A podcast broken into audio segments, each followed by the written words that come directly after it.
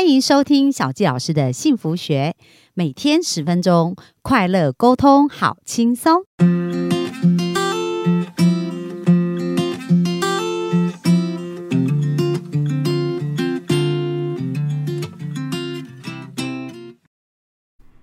欢迎收听小纪老师的幸福学，很开心又在空中跟大家见面。那本周呢，小纪老师非常兴奋，我们邀请了一个很特别的来宾。那这位来宾呢，非常非常会讲故事，那我自己也非常期待哦。所以呢，我们首先就先来欢迎我们本周的嘉宾，我们的哈拉老师。Hello，我是哈拉老师，今天很高兴来到小纪老师幸福学这个节目。好，那我怎么会认识哈拉老师呢？因为是我们另外一个共同的好朋友是陆队长。那有一次我在听陆队长采访他的节目的时候，哇，我觉得他讲到呃 NLP 啊，讲到很多生命的故事的时候，超级的精彩。所以当下呢，我就想我一定要来采访他的故事哦，让大家更加的认识。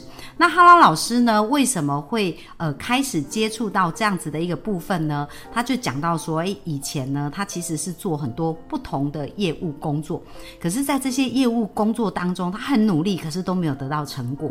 但是，当他学会讲故事以后，哇，发现有很大的翻转呢，就是他的业绩呢。根本就是一百八十度的一个转变，然后人生是完全三百六十度的翻转，所以他从此就对于讲故事着迷喽。而且不仅他用在他的业务工作，后来他在补习班里面呢，就是当招生的工作，透过这个讲故事的能力啊，也是在呃两年内是不是招生了五百人嘛？差不多对，哇，那也是很吓人的数字。然后一直到后来，他就发现哇，讲故事太有趣了，所以就改行了。他现在就是一个教如何讲故事的一个老师哦。所以我们本周呢，就会透过跟哈老师的这一个讲故事里面的闲聊跟学习，那我相信大家如果可以把这个讲故事的能力带到生活当中，一定也会有机会看到自己生命很大的翻转。所以呢，我们首先就请哈老师先简单介绍一下自己。好，那很感谢那个小吉老师把我这个故事能力好像讲的很神啊。但其实我早期算是大起大落，就是在我的、我应该讲我的沟通的这个人生这个道路。对因为我小时候其实很小的时候是很害羞的，嗯，就那一种到人家家里就会躲在那个妈妈背后的，就就很怕跟人家讲话，对不对？对，很怕生。对那后来到了小学，就好像认识一些朋友，我就变得比较外向，我就变得很爱讲话。然哦，后这个过程一直到了国中之后，我就当了康乐股长啊。甚至我国中就爱讲话到有一次，数学老师说你那么爱讲，你刚才上台好了，我就真的教，是上台教了一门数学课。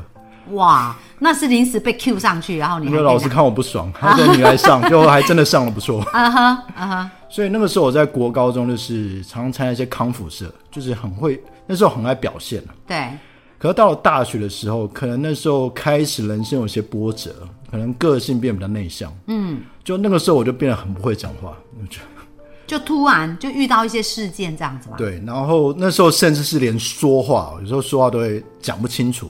哦，对，所以是遇到什么就是很大的挫折，然后就开始在情绪或者是在表达上面变得比较封闭自己，这样嘛？那时候就一方面是家里有一些经济状况，嗯，然后在学校的过程，因为可能自己开始研究一些比较，因为我是念哲学系的，对我研研究一些比较心心灵的啊、思想的东西，就慢慢变得比较内向，比较自闭一点。哦，很多都在脑子里面去思考了。对，然后那时候我就开始也比较少讲话，所以我觉得讲话这个能力确实是需要一直去练习。嗯哼，对。那后来因为我念哲学系，你知道在台湾念哲学系会有一个很大的一个出社会的状况，对不容易找工作。哦，嗯，对，所以那时候我第一份工作就是一开始我就开始做业务，因为业务很容易进去。哦，比较没有门槛，没有门槛对他可能也不会看你的学历或者是什么，只要你愿意去被磨练，他们都是可以接受的。没错，所以我一开始我就接触蛮多业务工作，那包含电话行销或者这种，呃，我做过软体业务。那其实我有点好奇哦，因为刚刚哈拉老师讲，你当下啊，其实那时候的状态是比较封闭嘛，对，也比较害羞的，对不对？比较不想跟人接触。那你那时候决定要去做业务，内在会不会有一些挣扎跟挑战？有挣扎，但我缺钱。哦，所以其实还是人真的是生命有需要什么就想办法需要得到嘛，对不对？对，而且那时候也只能暂时找到工作。对，然后后来我就，我必须说那时候状况不好。嗯，但为了做这份工作，我大部分的时候基本上没什么业绩。嗯，甚至我后来做这个软体业，我前三个月是挂单的。嗯，那那时候其实老板真的对我很好，他因为他知道我对这种软体啊这些的理解比其他的他遇过的员工业务好，就理解度高。对，但不知道为什么在讲这些那个推销的过程，我都讲这功能很厉害，可是客户都不买单，所以很会解说，哦，对不对？没错。但是客户听完以后就觉得，哎，我干嘛要买这样子？没错。然后后来我就有一次，我就要我们签到一个比较大客户，就准备要介绍的时候，有一次那个老板就跟我讲说：“你简报是给我看，到底发生什么问题？”后来我就前一天晚上熬夜，就做了一个很详细的简报。对，就隔天。一开始讲不到两分钟，老板说：“你先不要再讲了，拜托。”我说：“怎么了？”那时候我快哭了。对，他说：“你这个都没有讲到对客户有什么好处，嗯，跟他有什么关系？对，你都在讲我们公司这些软体的这些卖点有什么用？讲规格啊，讲规格，讲这种功能。对，后来我就被打醒了。嗯，我就发现一件事，原来我好像都不了解客户。对，所以那时候我就开始去研究了客户在干嘛。所以那时候我就比如说，因为我们那时候是做私立学校的这种软体，就一些管理软体啊，收费。这些软体，我就开始研究他们有哪一些经营的故事，还有他们第一线的这些员工，包含会计，嗯，他们遇到什么困难？对，我就做了很多研究，还去问我一些会计的朋友，会计系的，嗯哼。后来也因为去问了，他给我个机会，那时候我就去签呃签了一条线，在台中有个叫马里逊美国学校，他们是基督也是基督教的学校，是美国学校。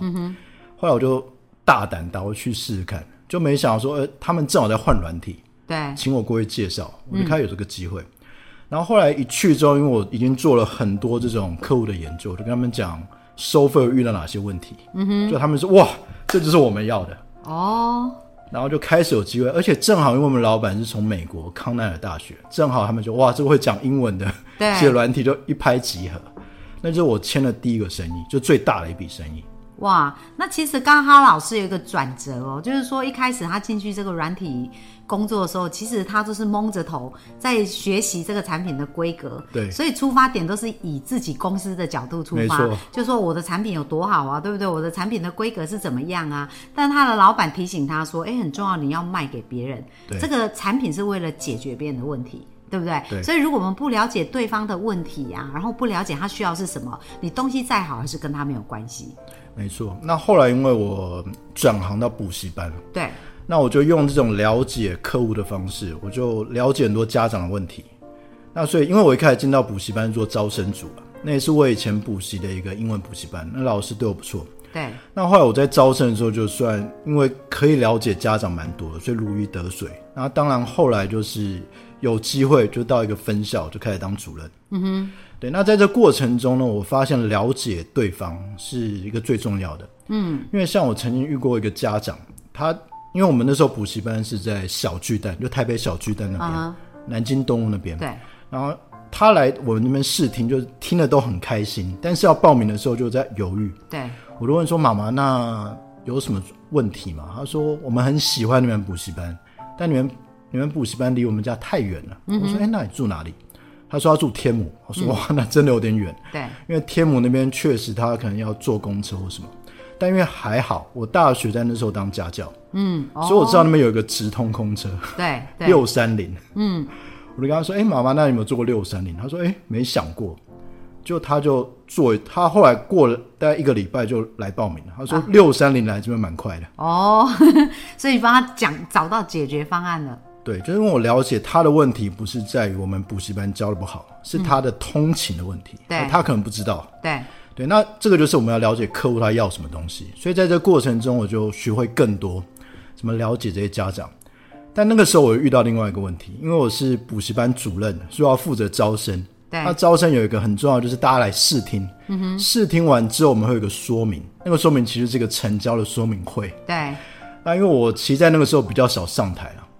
所以我就一开始有点紧张，那也是被我们的老师说：“哇，你这样讲不行，本来要完全 copy 他的每一段。”哦，就是你本来是呃去模仿你另外一个同事之前的做法这样子。那后来我发现他那个方式不太行，所以我就照我们老板的方式去做。我就看了我们老板那个录影带，我就把每我把每一行字全部打下来。哦，所以你是会拆解哈？我会拆解，我把它分析，连他的手势都分析。然后你就去模仿这样子。我去模仿，对。哇，可是模仿到一个过程，我发现有一点有一个状况出来了。这个是我们老师的故事，是我老板的故事，不是我的故事。对，所以你讲出来力道就不一样。因为比如说我的老师他是台大外文系嘛，可我是哲学系啊，我怎么能把故事变把改写成我变外文系？这等于在骗人。对，就是加入我当年的故事。就我当年确实我在呃我老师这边补习是在我哦老那个学校，因为我那时候念建中啊，我在抽屉发现里面的传单，嗯，啊因为那个。教法很特别，我们这个补习班是大量阅读，教小朋友阅读一些故事，比如说现在很多漫威的啊老师会把它改编成一些英文故事，我觉得那时候打动我，嗯哼，所以我就报名了，所以我就把我这个故事分享给家长，嗯哼，那我发现家长听到我这个故事，他反而更有共鸣，因为那是属于我的故事，对，所以后来成交率也是开始提升，那我就发现其实每个人不只要讲故事，不只了解别人，而且你要讲自己的故事，跟对方有共鸣的。对，然后在这过程中，我就开始不断的越来越多人开始来报名，我就发现这个方式真的太棒了，就是说故事这个东西很有力量。对，然后后来我曾经我看到这个故事最大的力量，是我曾经在附中招生的时候，因为我不知道那个小杰老师知不知道，那种招生组每年最大的一件事情就是要到那种学测现场去。发传单哦，对，那发传单，你知道那时候都是一堆补习班跟你竞争，所以其实你能做的跟大家差不多。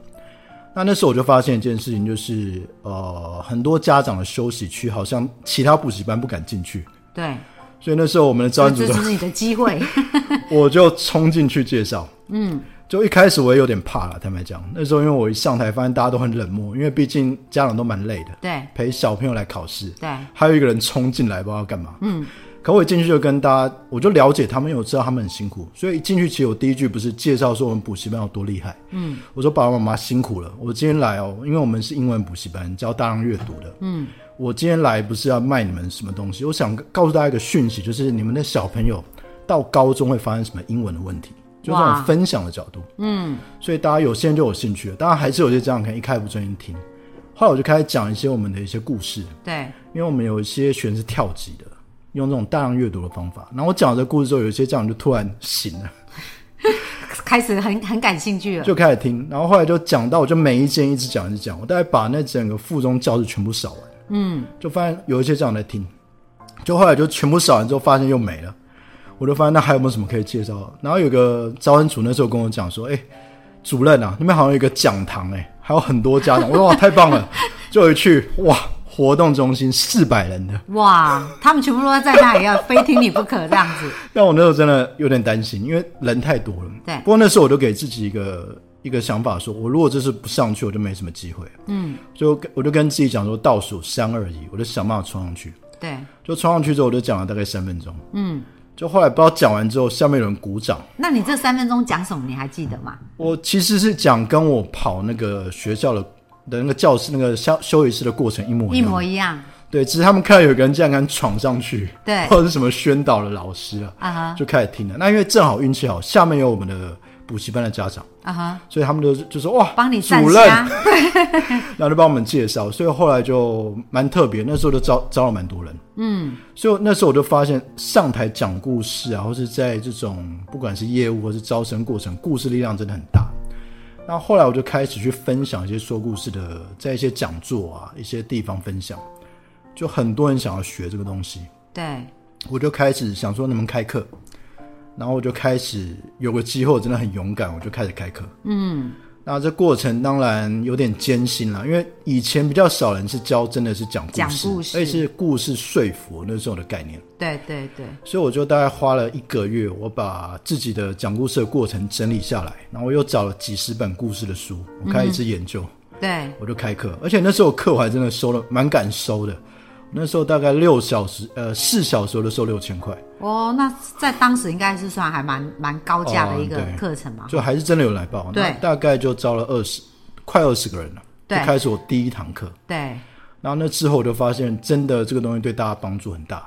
那我就开始，后来那一年年底，我就跟跟跟老板有点不太有点不好意思哦，就说我要去做我的事业。哦，所以本来是在补习班班当班主任，但因为教讲故事教的很好，就斜杠发展出另外一个事业了，这样对子。，啊，所以后来我的所有的我的事业都跟故事有关。我后来也跟很多讲师合作，嗯哼，然后就是帮他们设计课程，其中又有像协瑞老师很擅长 NLP 的讲师，嗯，或催眠的老师，我都有认识。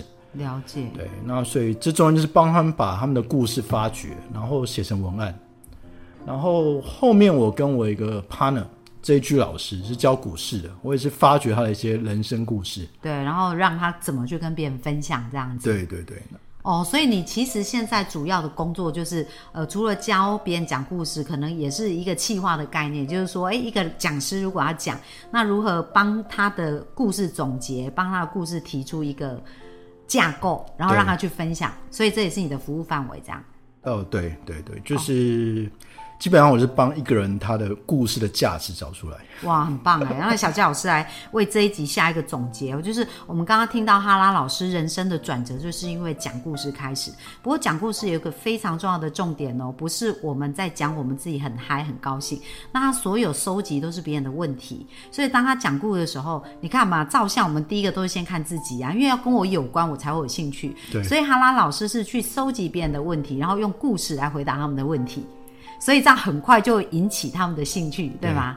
哇，那我觉得这一点真的非常的棒哦，所以鼓励我们幸福听众哦，应该开始学习呃哈拉老师的方式哦，透过讲故事呢，其实它是可以翻转很多事。